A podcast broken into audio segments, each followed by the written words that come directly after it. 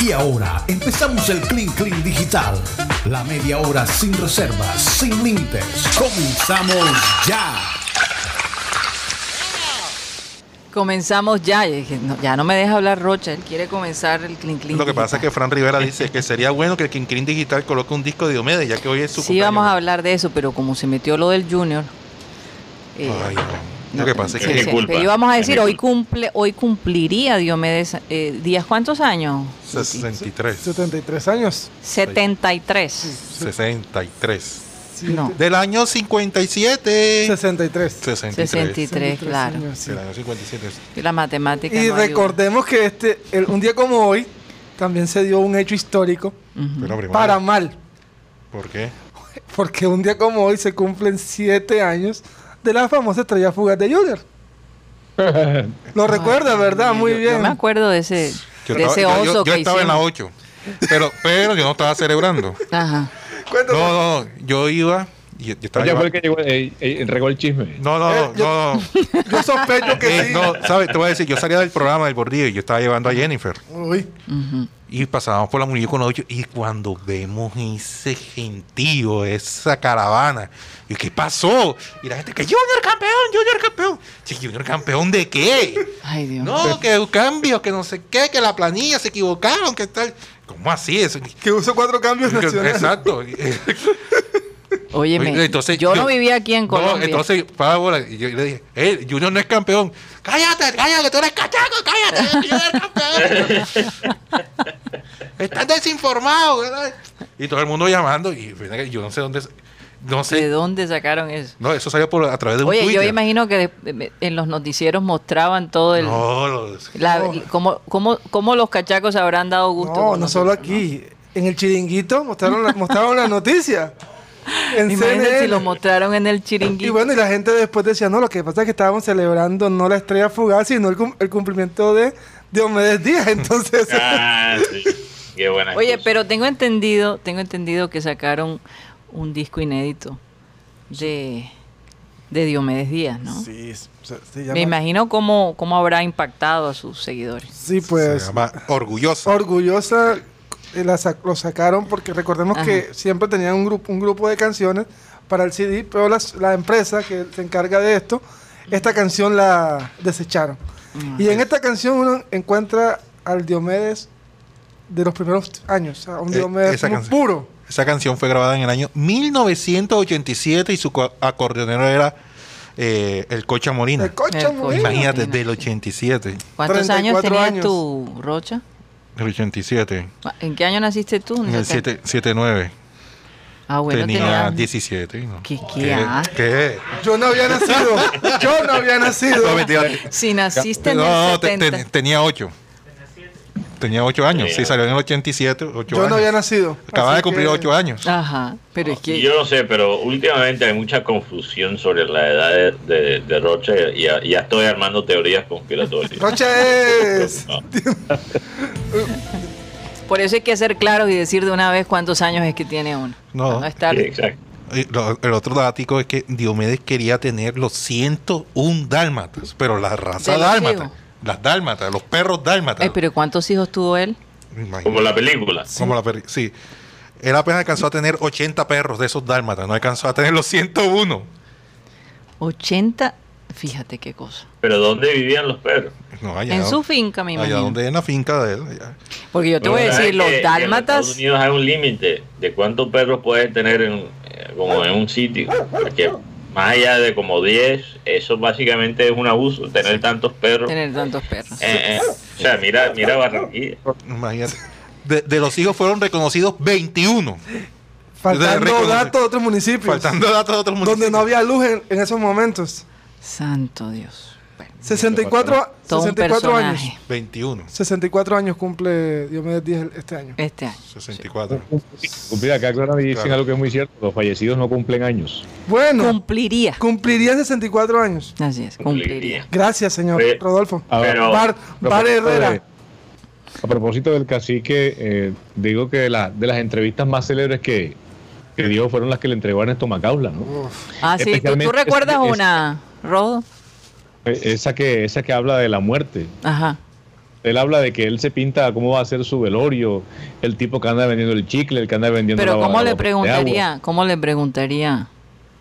A ver. Diomedes, ¿tú, tú, tú cómo visionas tu, tu, tu velorio? ¿Cómo va a ser ese día en el que tú vas a fallecer? Ese yo me dice, yo no pienso tanto en la muerte porque es que eso me entristece. Tú sabes, no es tanto morirse, sino lo que dura uno muerto.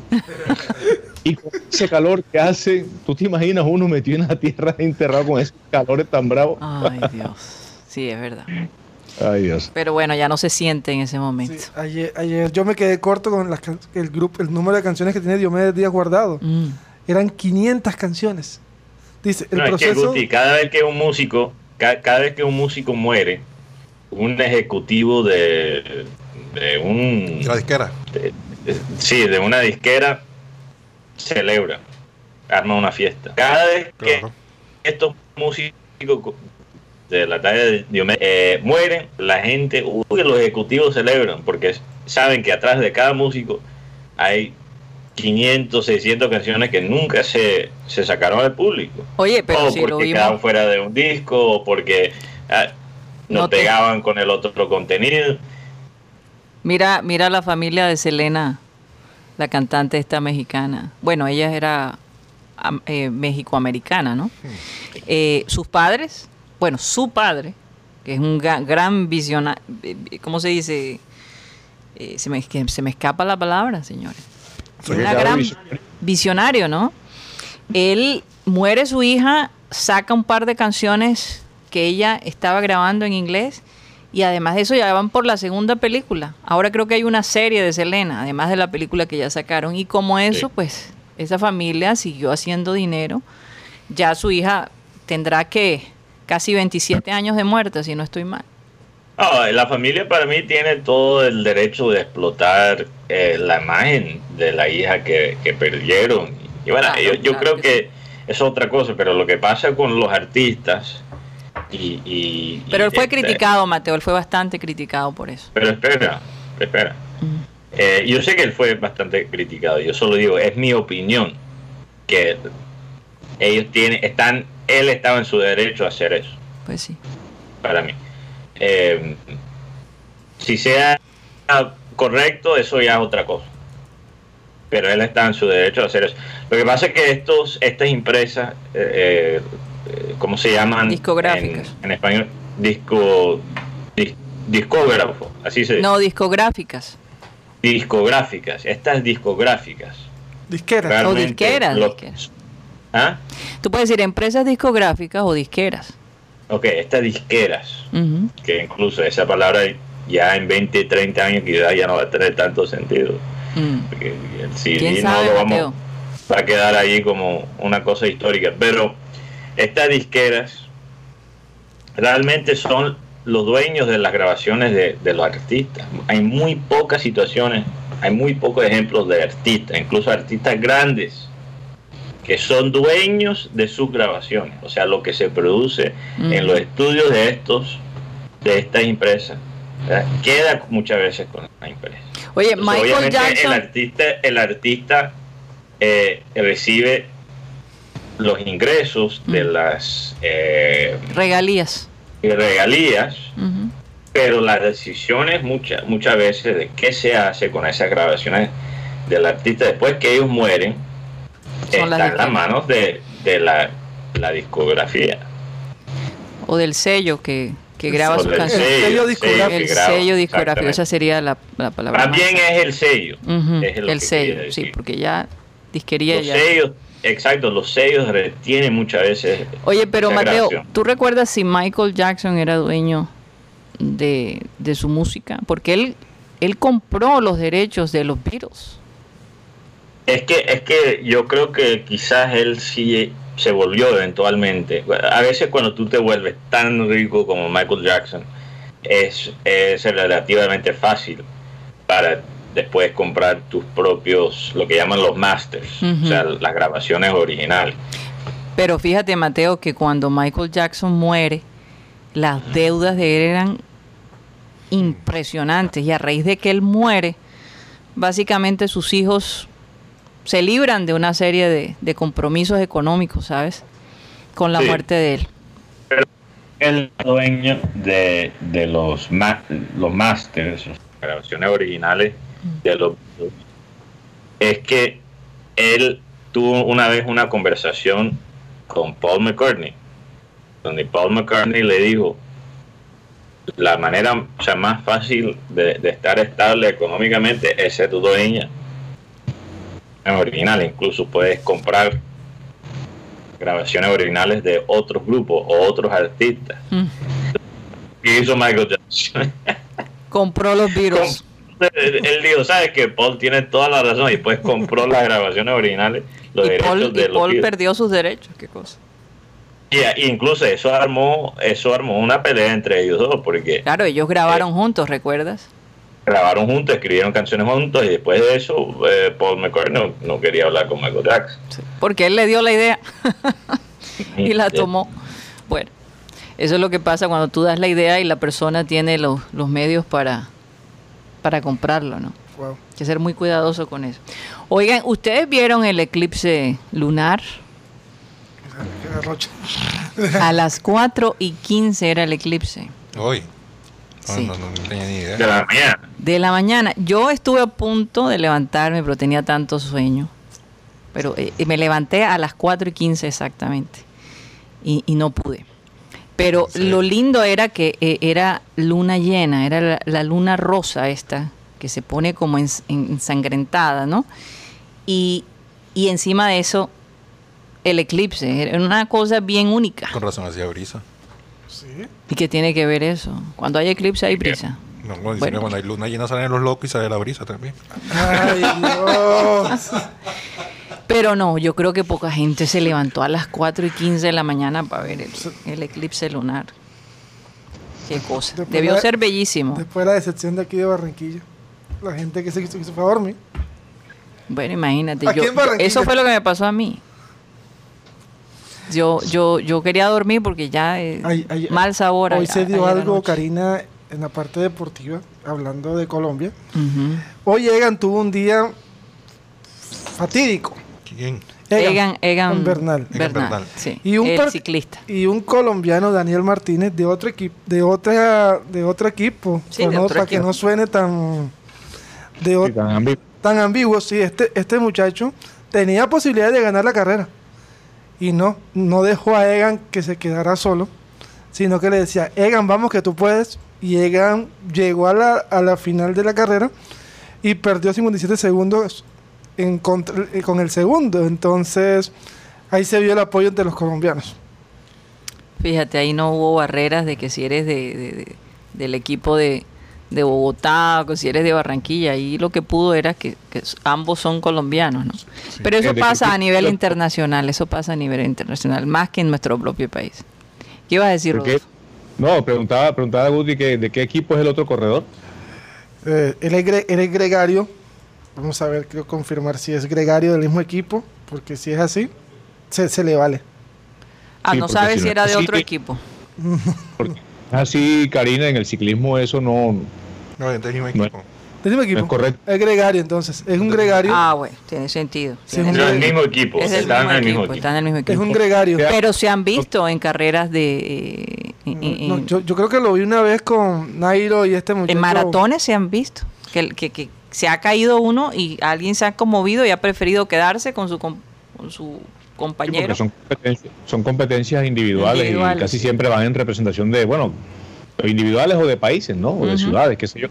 Pero acá eh, son cuestiones de marcas y de estrategias de, de escuadra, ¿cierto? Sí. Cuando un ciclista está en una situación complicada porque tiene una crisis física, eh, generalmente si no tiene gregarios en su equipo, se queda solo, más allá de que los que vayan subiendo en el lote sean, sean paisanos o compatriotas o qué sé yo. Pero es que, es que yo me imagino, Rodolfo, que si una persona de otro equipo ayuda a Egon a que llegue, estaría faltando al equipo que del cual Pero- representa. Eso no podría hacerlo. Pero es que no, no, fue jala- no fue jalándolo ni nada, sino que le daba ánimo de que siguiera adelante. Le gritaba, aquí Le veo la gritaba, le gritaba, o sea, Mm. le estaba apoyando. Es más, cuando ganó Egan Bernal el Tour de Francia, hubo un momento en que tres colombianos se juntaron, que, fue, que fueron Bernal, eh, Nairo y este muchacho Rigobert Quintana, Urán. Y los tres llegaron a la, a la final en el, mi- en el mismo. Entonces se ve que ahí también se ve mucho el, el ser, compa- ser compatriotas. Sí, sí, sí. sí. Eso es camaradería, pero ya de auxilio y de apoyo ya, ya es distinto porque eh, hay unos compromisos, ¿no? No, Por más ganas que tenga. Y yo no digo que eso no pueda pasar, pero es bien, bien extraño. Sí, totalmente. Eh, viendo el partido, gana Villarreal 1 a 0, ¿no? Sí, gol de Gerard Sí. Moreno. Gerard Sí. Moreno. Oye, por cierto, también otra noticia de última hora de España. Ajá. Eh, parte del Santiago Bernabéu estaba encendido. Así encendido las luces, ¿eh? No, no, no, o sea que había un fuego. Se Ah. O se estaba incendiando. Sí, el, el nuevo. Sí, el nuevo. Sí, porque en, en el estadio, la razón que Real Madrid juega básicamente en, en la cancha de entrenamiento o, o es la cancha de, de la el, el equipo que tiene en la segunda división, Guti. Eh. Valdebebas es donde juega también el, el Castilla. Sí, el Castilla, ok. Allí, bueno, han tenido que jugar la mayoría de sus partidos porque Real Madrid está construyendo dos torres Mm. en el Santiago Bernabéu. Entonces parece que en la mitad de la construcción Hubo incendio. Sí, ahora no sé si es que se le fue un gas a Florentino Pérez o no sé. Tuvo ahí así? una pelea con, con escribiendo Ceferín, el- el comunicado. de UEFA. No Ay, sé, Dios. no sé, no sabemos por qué hubo esta, esta situación en el, en el, en el estadio, pero está como de tendencia en Twitter. Mm. Santo Dios. Oigan, eh, ¿qué les parece esta historia de la narcoavioneta?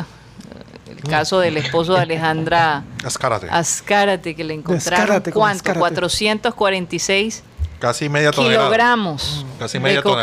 tonelada. Casi media tonelada. Y entonces, aparentemente, están, di- eh, eh, esta Alejandra Azcárate dice que su esposo es inocente, que él no sabía lo que estaba pasando. Me recuerda un expresidente. Todo fue a mis espaldas. Oye, ella tiene, ella tiene, esta Alejandra Ascárate. Ascárate. Azcárate, Azcárate. porque Azcárate, ella tiene el podcast en Spotify, esta plataforma donde nosotros también montamos nuestro programa. Sí. Eh, tiene el podcast más popular en Colombia, Sí, más sí. escuchado. Ella es bastante chistosa, la verdad. Sí, por lo que. Pero, pero escucha, yo no, eh, yo he visto tweets de ella y no me parecen muy chistosos. Ahora sí son chistosos. Analizándolo con, con esta información del esposo del que, que parece ser narcotraficante. Aquí un tweet de ella Ajá. del 2011. ¿Cómo hace uno para de- devolverse de San Andrés sin retención de líquidos y 40 paquetes? ¿Sin retención de qué? Líquidos. de líquidos y 40 paquetes. Uy, ¿cómo? 40 paquetes de qué? Bueno, ahora sabemos. Eh, Santo Dios. Si los aviones No, mira, pero escucha parece- estas. Parece que, que, que esa avioneta se ha echado sus paseitos por Sinaloa. Eso dicen. Escucha este tuit también de ella. Esto fue apenas del año pasado. Hablando de Shakira. Bueno, dic- diciendo cosas positivas, pero fíjate este detalle en el tuit. Salsa, rock and roll, pop, reggaetón, champeta, mapalé y cumbia recorriendo en un solo cuerpo. Con música borró la nefasta asociación con la cocaína, los capos, el dolor y la sangre. Qué irónico. Sí. Pero, eh, eh, oye, ¿será que de pronto el hombre sí es inocente? Yo Porque, esta mañana la escuchaba en una, en una cadena, obviamente a nivel nacional, y las explicaciones que ella da es que el piloto era un- una persona ya de confianza, que su esposo aparece como representante legal de la firma a la que está escrita esa nave, pero que ellos confiaron en que como ya él había viajado en la avioneta y no había tenido ningún tipo de problemas, él al hangar y lo que había dicho era que llevaba un cargamento de tapabocas. De tapabocas, pero lo que le encontraron fue la cantidad de, de droga que ustedes dicen. Los 446 kilogramos. Sí. Y entonces ellos estaban pidiendo que al esposo y al socio del esposo, un señor de apellido Escobar, que es un apellido siniestro, los reconocieran como víctimas en el proceso. Pero es que eh, le decían los- quienes le preguntaban, los, los periodistas, los reporteros le decían, pero, pero ¿cómo así que ustedes le entregan el- el- la avioneta a una persona sin confirmar qué tipo de carga se está llevando. O sea, eso no es un, no es un carro, no es un vehículo menor, porque una avioneta, eh, obviamente, pues tiene unas propiedades que no tiene nunca un carro o un vehículo común y corriente. dice, no, lo que pasa es que nosotros pues ya teníamos, ya habíamos superado esa situación porque esta persona era, comillas, de entera confianza. Y yo digo algo, Karina, eh, Sí. uno como uno como dueño de una empresa, cierto, y propietario de un avión o de una avioneta, como sea el caso, tiene que ser lo más desconfiado posible con este tipo de procedimientos, porque es que este tema de las rutas del narcotráfico, especialmente las rutas aéreas, eso, eso nunca ha pasado de moda. Es más, el tema de las valijas diplomáticas, de los pilotos que, que se prestan para hacer mulas eh, del narcotráfico, eso tampoco ha perdido vigencia. Entonces Así yo es. sí creo pues que si no, si no son responsables, por lo menos son bastante incautos. Y ese descuido les puede, le puede costar un canazo al marido. Porque yo creo que... eh, ¿Cuál si sería la procede- sentencia? Sí. Sí, la justicia procede porque ahí no hay necesidad de tanta prueba. O sea, tú respondes por una empresa y también respondes por la carga que vas a llevar. De hecho, eh, habían usado eh, la- los empaques, decían, tienen el sello de la Fundación esta Solidaridad por Colombia, que era, eh, digamos, hace mucho tiempo mucho más, eh, digamos, representativa que ahora, pero eh, ese fue el mecanismo que usaron para intentar meter la cocaína a San Andrés eh, disfrazada o camuflada en, en cajas de tapabocas. Así que yo creo que la tiene bien difícil esta niña que, que hace Bueno, muchos ella no la están-. A ella no la están culpando de esto, ¿no? Es el esposo, pero obviamente, No, pero- imagínate. Pero la razón que eh, la gente, la gente la está perrateando por las redes es que, bueno, aquí Maeli lo dice, ella primeramente es como clasista y, y bully, se burla de la gente trabajadora de, de trato más bajo. Mm. Y ella, en esos dos ejemplos, fíjate, menciona bastante como Colombia y el, y el tráfico de drogas, que obviamente todos sabemos que, que, que eso es parte de la historia de nuestro país, pero lo tiene que meter hasta en un tuit de Shakira. O sea, ¿cuál es la obsesión? Entonces la gente la está criticando por ser así tan... O sea, criticando todas las cosas malas en el país de- Mm. y el esposo, imagínate. Por lo menos, por lo menos fue solidario en este proyecto. O es o fue solidario en lo Solidaria, que ocurrió. querrías decir. Ah, ¿cuál? Solidaria. Perdón. Solidario, de ella, sí. perdón. O fue solidario o el tipo es bruto. Eh, Son, hay dos opciones. Bruto no creo que sea. Bruto no creo que sea. ¿De Y dónde? dudo que sea bruto. Dudo que sea bruto. Bruto no creo que sea. A, a- a raíz de todo esto, eh, está programado para el próximo 5 de junio, el sábado, el, el estreno en el canal RCN de ¿Quién es la máscara? Ella iba a ser la conductora de este, de este programa al lado de Peter Albeiro. Ajá. Y la suspendieron. Sí, eh, ahora van a lanzar el Masterchef Celebrity. A raíz, a raíz de todo este escándalo que, que embarca a las Cálate. Y además Peter Sí. Albeiro tiene también eh, un Uh, escándalo también. con la con la mujer. Problemita que Eh, tiene. Es que eso, eso es lo que pasa cuando tú armas una marca, porque lo que ella ha hecho como, no solo como presentadora, pero como influencer, como eh, presentadora de un programa de, de audio, es que ella ha creado una marca. Y cuando tú, eh, cuando tú basas esa marca en burlarte de la miseria de otras personas, eventualmente se te regresa. Claro que sí. Y para mí eso es lo que le pasó. Total. Quizás ella ni siquiera sabía que el marido estaba en esto, en, estaba en este negocio. Eso es posible. Bueno, ella es una mujer de negocios, Mateo. Difícil creer que ella no, de repente no sabía en, qué andaba. O, o- o se hacía la loca también, ¿no? Se hacía la loca. Pero, Pero una bueno. cosa es, es hacerse la loca con tu marido si está haciendo algo un poco extraño. Otra cosa es hacerse la loca y después armar toda esta marca, Mm. hablar de los problemas del narcotráfico en Colombia, cómo ha dañado todo y Y tener ser parte de eso. O sea, tenía rabo de paja y pensó que nunca se lo iban a ver, Exacto, exacto. literalmente. Oigan, eh, Amazon, Flores, flores al- a los cerdos, acuérdate lo que dije la semana no hay que tirar flores a los cerdos. Eh, Amazon acaba básicamente de comprar, de adquirir la Metro Goldwyn Mayer. ¿Cómo va a ser? MGM, sí. Sí. El Ese es la- el mismo estudio que es dueño de James Bond. Claro. No es cualquier cosa. Es que Amazon está empeñado en El, el del león. El de León, el famoso. Tiene Eh, ellos quieren, digamos, controlar el, el- el mercado de la producción de películas. Ese es un sueño. Es más, si no estoy mal, Bezos se mudó a una mansión que era uno de los dueños de la Warner Brothers. Si no estoy mal, Mateo. Que le costó cualquier cantidad de dinero. Ese, esa casa tiene hasta su propia cancha de golf, tiene eh, su cine. Bueno, es una cosa impresionante. Ellos, ellos pagaron, eh, dicen que pagaron 8.450 millones de Así es, dólares. Así es. Imagínate, no solamente eh, eh, las películas de James Bond, sino más de 10.000 pe- eh, pe- películas entre series y películas que, que ha producido eh, Metro Goldwyn Mayer. Y adicionalmente, eh, Me lo dijiste bien, Rocha. Me he adicionalmente sorprendido. ¿Lo Amazon... practicaste en el baño? No, no, sino de tanto escucharlo. Y tanto Un buen imitador. Escuchar el, el león. Oye, sí. Ese león, igualito, igualito, Rocha.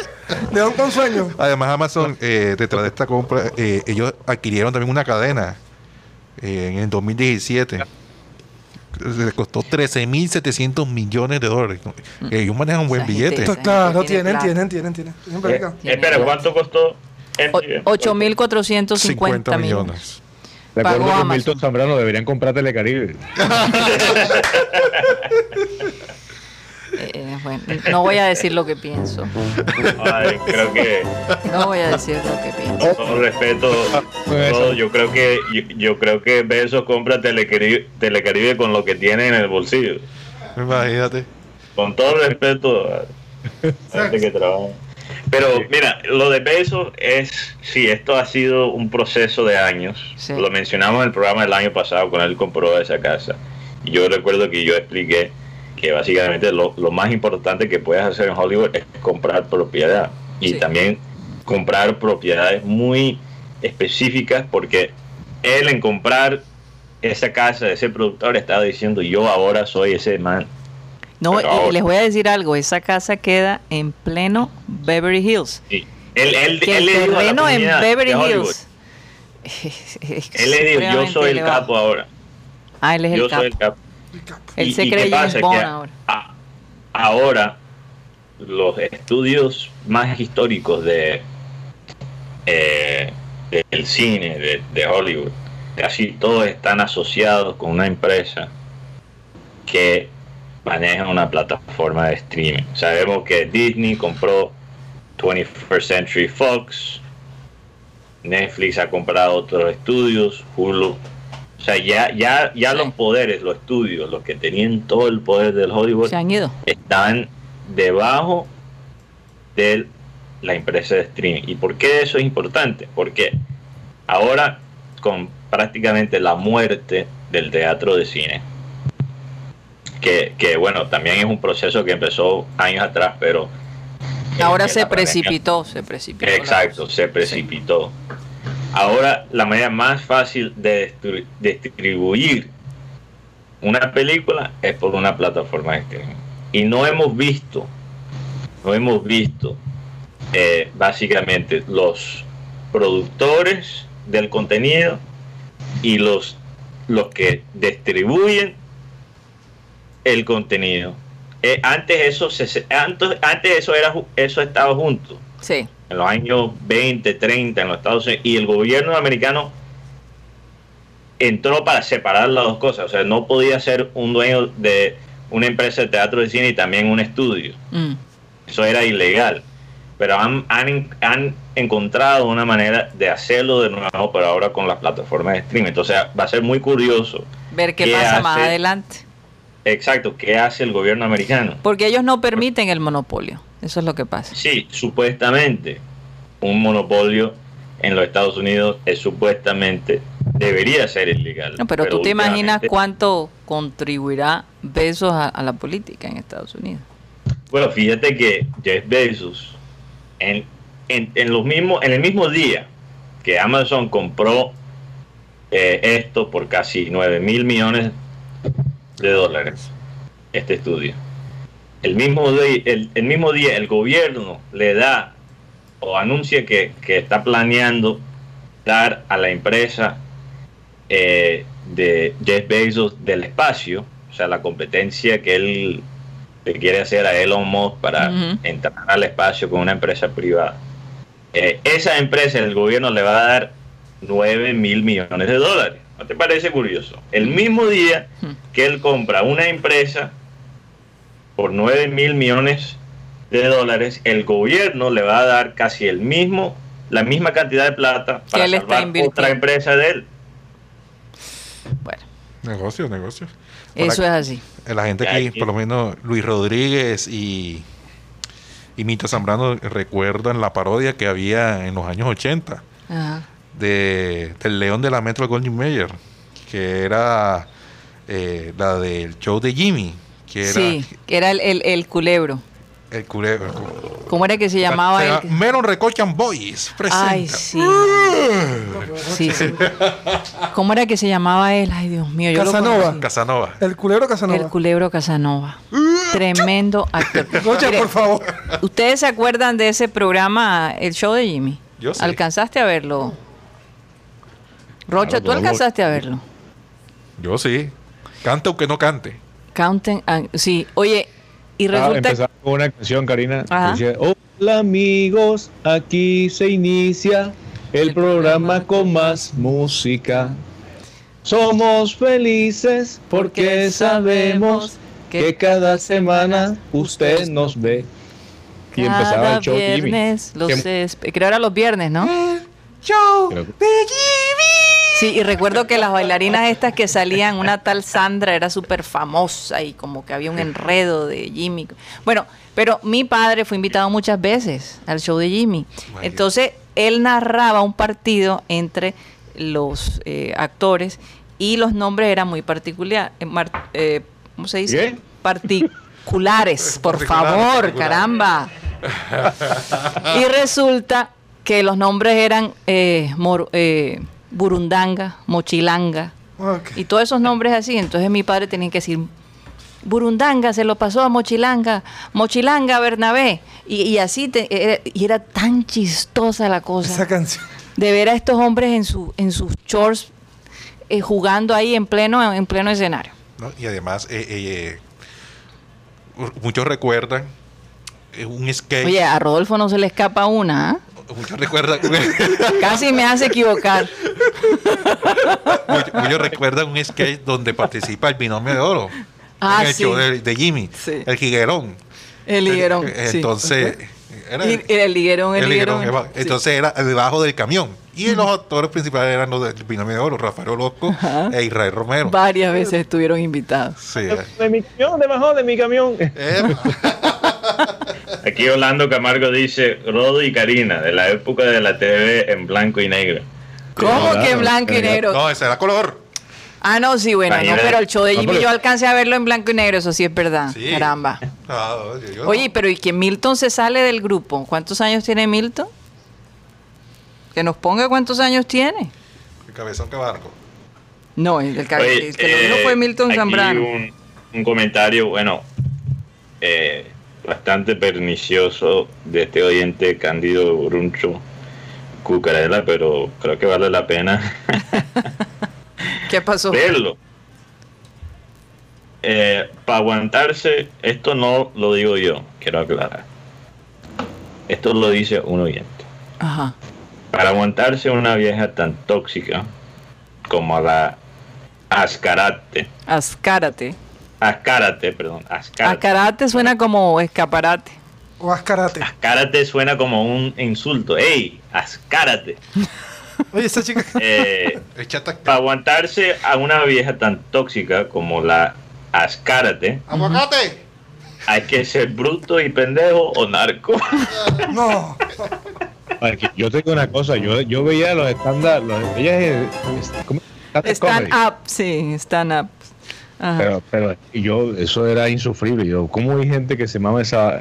eh, eh, ella tenía, esa ella plata, tenía esa su- sus algunos, ella- yo recuerdo, Ella ella su fanaticada. ella tenía sus, sus buenos apuntes, pero la verdad es que tampoco yo he sido gran seguidora de, de su, de su, de su carrera, la verdad. Ella, ella formó, ella hizo varias novelas, ¿no?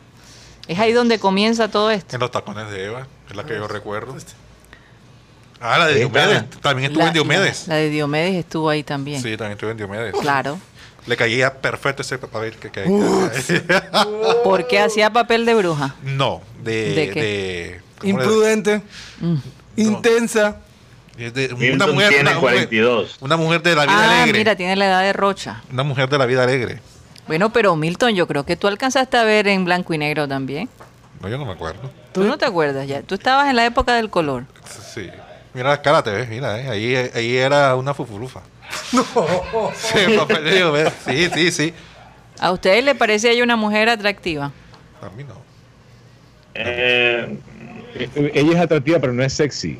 Ajá. ah, esa es. ¿cierto? Hay una diferencia, ¿verdad? Porque una mujer puede ser sexy, pero no tan bonita físicamente. Así es.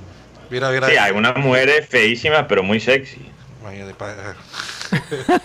Mateo, hablas como con mucha propiedad.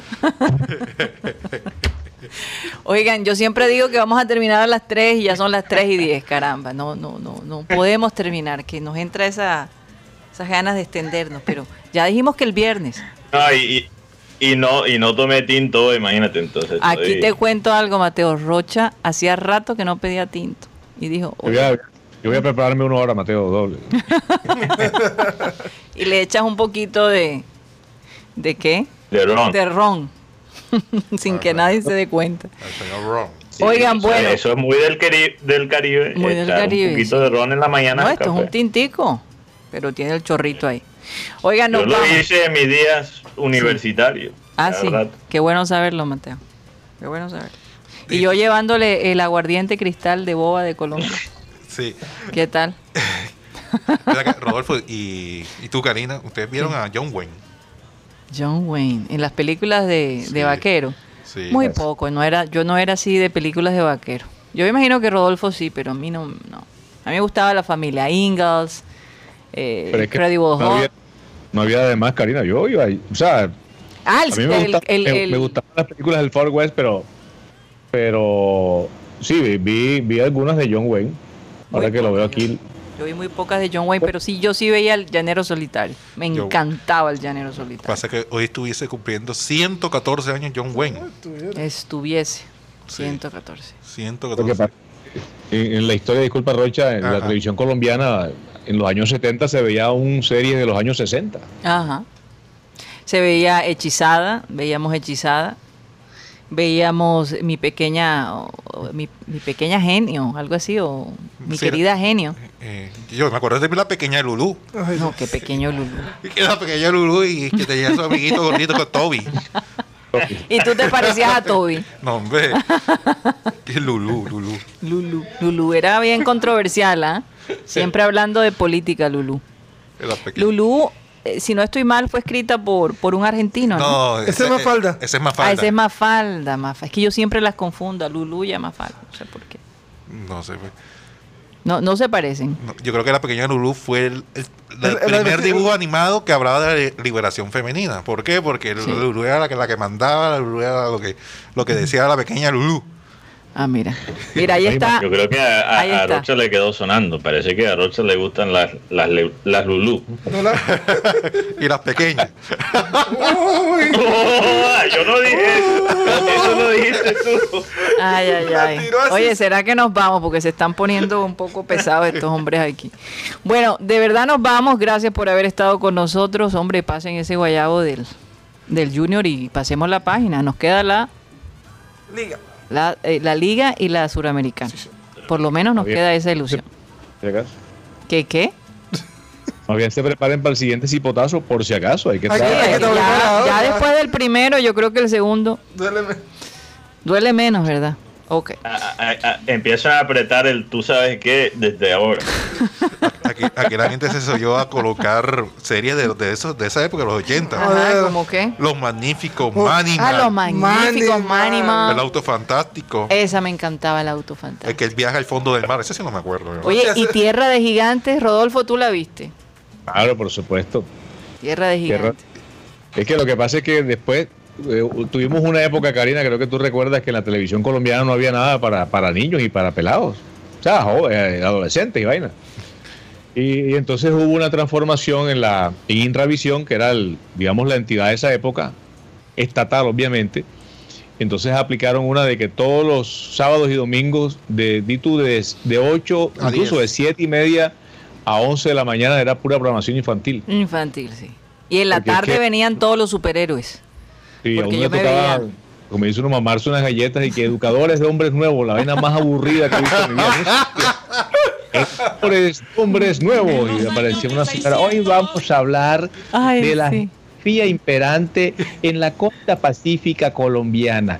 Hablaremos de los accidentes geográficos que comprenden esta costa con las bahías, con las ensenadas. A mí no se me olvida que esta bahía- Oye, pero de algo sirvió. No, yo- yo me- no había, no había más nada que ver y tú te quedabas ahí frente al televisor sentado en el piso viendo a la, a la, a la veterana, como me dice acá Cándido. Oye, tre- tremenda galleta que tenemos que chuparse con esas vainas, esa Oye, programación tan aburrida. Pero lo rico en la tarde era que tenías La Mujer Maravilla, el superhéroe americano. el superhéroe americano que me encantaba. Este Superman, porque estaban, recuerda que veíamos eh, Yo veía- la liga esta de los superhéroes, ¿cómo es que Eh, se la llama? Liga de la Justicia. La Liga de la Justicia. Se- Z, todos los, los, los- los- los cómics eh, japoneses. Yo veía una que se llamaba Candy Candy, que era mi favorita. Ah, sí. La abejita maya. Ay, no. José Miel, yo no sé si encontró José a la Miel. mamá, porque que ese fue el trauma mío de niño. No, ese es Marco. No, José Miel, la deja José Miel. Había una José Ah, Miel. sí. Otra, otra vez. Otra vez. Todavía. ¿Cómo? Oye? No, se, te, se te estaba cortando. se está cortando. Sí, ahora ya. sí, ahora sí está Ah, bien. Es que esta vaina no sé qué es lo que le pasa. Bueno, eh, ya he hablado con todos y no hemos encontrado el remedio. Eh, había la, la Liga de la Justicia empezaba eh, con una música, decía el, el locutor ese mexicano clásico, desde los más remotos confines cósmicos del universo, se reúnen aquí. En el Salón de la Justicia, las más poderosas fuerzas del bien que se hayan visto. Y empezaba el desfile. Superman, Batman y Robin, la Mujer Maravilla y los gemelos fantásticos, con su mascota espacial Click y uno con los ojos así, no, qué vaina bacana. Ahora tú ves eso y dices, oh, No. qué bodri. No, y yo veía. Estaba yo pensando, no, pero, pero conmueve ver esos programas. de No, yo, veía- yo me este, acuerdo que yo veía, yo me levantaba temprano los domingos, los sábados. Sí, no sé. a las 7 de la mañana. No, no, no, no era hermano Green, sino para verme y que el crudero bullicioso. Eh, Eso que- ¿Somos los bulliciosos? Sí, señor. Sí, yo me acuerdo de lo mejor. El, No, el- aquí, el payaso aquí Mickey. había, aquí había una, Ay, Animalandia. aquí había una Los franja. sábados al mediodía, duraba tres horas Animalandia. Aquí había una franja de- después de 4 de la tarde que eran, bueno, ya más acá como en el 90, supercampeones. Mm. Sí. Ajá. Y Caballeros del Zodiaco. Los Caballeros del Zodiaco. Y después Telesemana. Para ver a J. Mario. Oye, ¿y la carabina de Ambrosio? Ahí Ah, me había encanta. una viejota que salía Ah, ahí, como sí, dice sí. uno, una embronona. ¿Se acuerda? Ya se va a ir por allá el hombre. Sí, sí, sí, yo me acuerdo, yo me acuerdo, yo me acuerdo. Oye, este, y ella decía, the thank you. Ella Ah, decía the thank you, en vez de gracias decía eh, you- you're welcome, decía the thank you. De Naki. Sí, y entonces César Costa se embobaba, se embobaba con ella. Pero a mí lo que más me gustaba era la palabra canta. Del Ah, ingenioso autor, eh, Cebollín, no sé qué. Y siempre inventaba algo y al final decía todo un poema así serio y al final salía con una cosa ridícula que tú no esperabas. Y, Oye, en, en, en, en ese programa de, de la Liga de Justicia, eso era como los 70 y 80, ¿verdad? Sí, En sí, esa época. sí. sí, Porque una vez yo, yo escuché un comediante, yo bueno, obviamente no viví esa época, no conozco el programa, pero escuché un comediante afroamericano hablar de ese, de ese, ese muñequito. Ajá. Y él, no sé si ustedes me lo pueden comprobar, pero él, la queja de él es que solo había un superhéroe negro y nunca lo mandaban a hacer nada. Que de vaina, o sea, eh, eh, ¿Cuál era? Como traen la canción No en la introducción de, los ni héroes y de me vaina acuerdo. aparecía en los episodios. Yo No me pusieron acuerdo. en el tinto siquiera. Imagínate. Yo ni siquiera me acuerdo, Mateo, te lo confieso. Oye, pero ¿sabes que en esa época también estaba de moda la mujer biónica y el hombre biónico, el hombre de seis El hombre nuclear. seis- el hombre nuclear. No. Yo quería ser la mujer biónica, quería escuchar así a larga distancia, brincar. Gracias a Dios nunca me partí un brazo intentando correr como la mujer biónica. La mujer biónica, el hombre nuclear tenía el ojo biónico, la mujer biónica, por aquello de la, del interés auditivo de las mujeres, tenía lo- se le dañó el oído, tuvieron que ponérselo biónico para que moseara al máximo. Yo recuerdo que yo A mí hacía me llaman el hombre nuclear después de tomarme un vaso de jugo de tamarindo. Sí, pero eh, la, se llamaba era el hombre de 6 millones de The dólares. Six Million Men era así en inglés. Pero Aquí el hombre nuclear. aquí en ese 6 millones no es nada. Si tú pones a mirar en esa época, bueno, en esa época era mucho. Pero aquí eso no pegaba, entonces le pusieron el hombre nuclear. El lobo del aire. Que Farrah Fawcett, eh, ah bueno, Farrah Fawcett, ¿se acuerdan de Los Ángeles de Charlie? Sí, claro. Era el, Era la el- mujer del momento, ¿no? Y esposa de, de- del protagonista del hombre nuclear. Taller que se Oye, Karina, se, Karina, se me está acabando la gasolina. O no, iba a decir, taller que se respetara en, en, en ese, en, en esa época tenía un afiche, despedir. tenía un afiche de, de, de Sara. Sí, Claro, yo me acuerdo que mi abuelo me llevaba a los talleres y yo siempre eh, de ay, Farrah Fawcett. Ey, mira, la mujer esta, la de la de Ángela de ¿Es, Far, Charlie. es Farrah o, o Farah? Para, Farah. para, Fawcett. Y, lo- y los domingos esperaba uno a Pacheco que el programa del millón. Pacheco, dámela. ¡Ah! Pacheco, dámela. ¡Ve! Bueno. Yo decía, uy, el millón. El, programa millón, del millón. Del millón, sí. Bueno, duró muchos día. años, duró muchos años. Bueno, chicos, ahora sí nos vamos. Muchísimas gracias por haber estado con nosotros. Gracias a esos oyentes que nos hicieron recordar un poquito de historia. Eh, cuando uno recuerda estos programas, te trae sentimientos muy positivos. Nos vamos y como siempre le vamos a Sí, pedir... por ejemplo, yo me siento más joven. No, menos joven. eh, ¿Sabes qué, Mateo? No voy a contestar porque ya nos vamos, pero ahí te la dejo. Ahí, ahí va a quedar pendiente. Prepárate, prepárate. Acuérdate de dónde salió esa velocidad de respuesta. Bueno, vamos a pedirle a nuestro amado Abel González Chávez que por favor despida el programa. ¿Qué pasó? Le pisaron un callito. No. Yo siempre he dicho que a mí la edad no me molesta. Para nada, para nada. Es como te veas, es como te veas. Nos vamos, nos vamos con Abel González Chávez. No nos cansemos pues de hacer bien, porque a su tiempo segaremos, o sea, cosecharemos si no desmayamos. O sea, se presume que haciendo el bien tú vas alimentando tu espíritu y como es un ente de gran futuro, seguramente que para ese espíritu habrá un espacio en el más allá de para siempre. No se les olvide. Ahí se las dejo. Señoras y señores, se nos acabó el time. Satellite, satellite.